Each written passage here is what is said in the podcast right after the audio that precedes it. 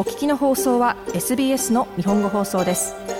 詳しくは SBS 日本語放送のホームページ sbs.com.au スラスジャパニーズへどうぞ。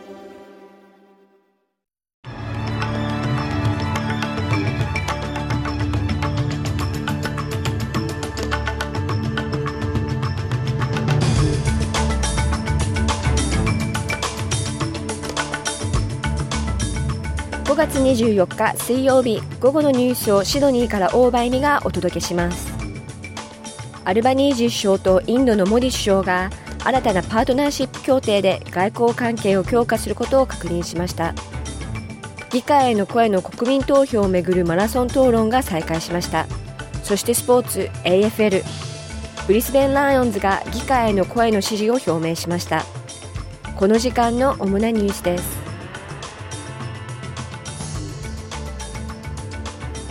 ではニュースを始めますアンソニー・アルバニージー首相とインドのナレンドラ・モディ首相は今朝、シドニーで行われた二国間会議で、2つの新しい経済パートナーシップ協定に署名しました。新しい移住労働移動パートナーシップ協定は、学生やビジネスパーソンがオーストラリアとインド間を移動することを容易にし、また人の密輸を防ぐための協力を強化します。アルバニージー首相はまた両国における新しいグリーン水素タスクフォースへの署名も発表しました。これによりオーストラリアとインドは世界的な排出量削減目標を達成することを確実にするとしています。The task force will comprise Australian and Indian experts in renewable hydrogen and report to the Australian Indian Ministerial Energy Dialogue タスクフォースはオーストラリアとインドの再生可能水素の専門家で構成され、オーストラリアとインドが再生可能水素という重要な分野で協力する機会について、オーストラリア、インド、閣僚級エネルギー対話に報告する予定です。このタスクフォースのような投資は、将来の両国の産業の原動力となるでしょう。そしてオーストラリアとインド両国の利益となるエネルギー目標を確実に達成し、世界的な排出量削減を支援することになります。アンソニー・アルバニージー首相でした。次のニュースです。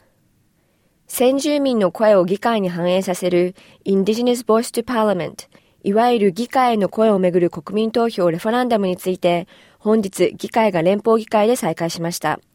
議会は国民投票の質問の最終的な文言とこの提案が成功した場合の憲法の変更について投票することになります。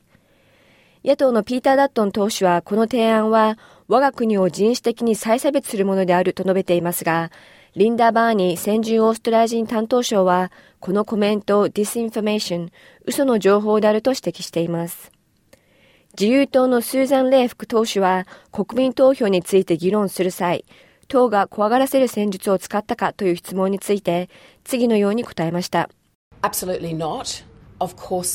全くありません。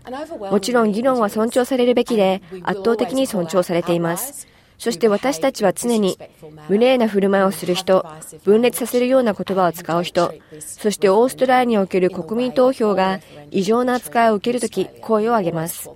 しかし圧倒的な人々が純粋な質問をしていることは喜ばしいことです。残念ながら彼らは答えを得られていないのです。スーザン・レイ副党首でした。一方、オーストラリア安全保障情報機構 ACO のボスは、議会への声の討論が暴力を引き起こす可能性があると警告しています。ACO のマイク・バージェス長官は、上院予算委員会で、今年の第2四半期に予定されている議会への声国民投票に関する潜在的リスクについて質問されました。長官は討論が暴力を誘発する可能性があるとし、ACO の現在のテロ対策案件の30%が右派のテロ予告であることを指摘しました。国民投票を支持しないと発表している国民党のデビッド・リトル・プラウド党首は、国民党は敬意を持って議論してきたと述べています。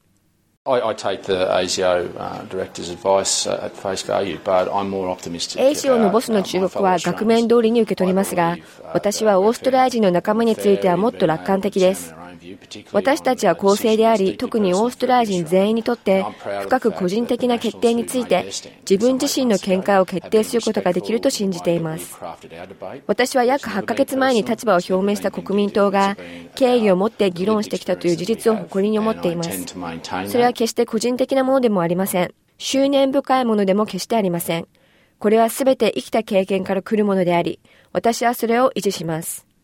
デビッド・リトル・プラウド投資でした。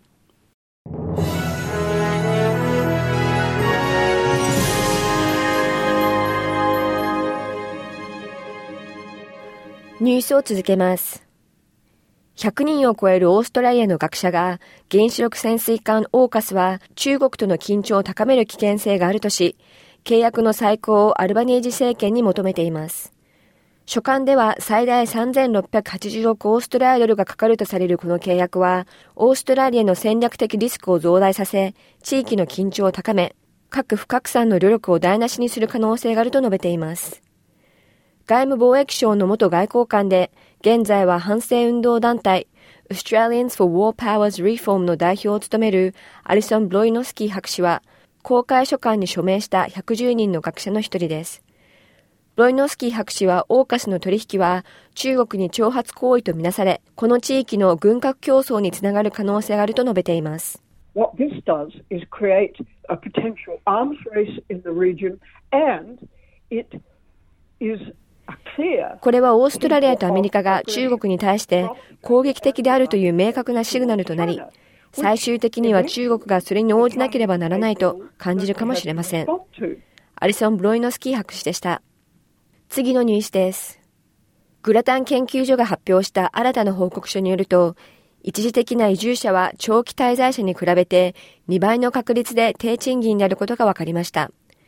また最大16%の移民が国の最低賃金を下回っていることも判明しました。クレア・オーニール内相は、オーストラリアの移民制度は根本的に破綻しており、一時的な移住者に過度に依存しているとし、外国人労働者の低賃金を是正するためには、より多くの資源が必要であると述べました。さらに報告書はアルバニージー政権に対して、一時的な技能不足ビザの拡大や入国時に Tax File Number を付与することなど27の提言を行いました。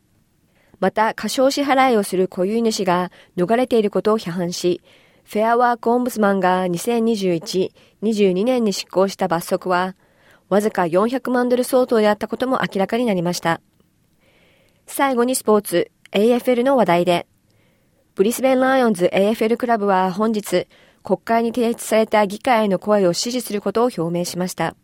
クラブによると組織内で任意の調査を行い、役員、スタッフ、選手の意見を聞いた上で、この提案を支持することを決定したと述べています。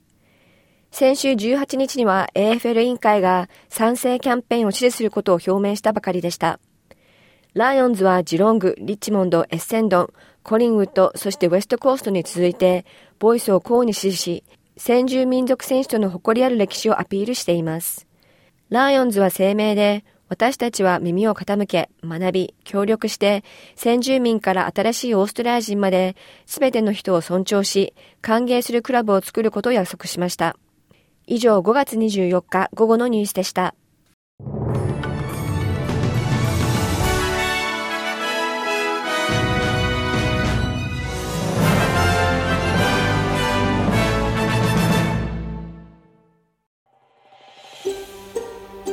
SBS 日本語放送の Facebook ページで会話に加わってください。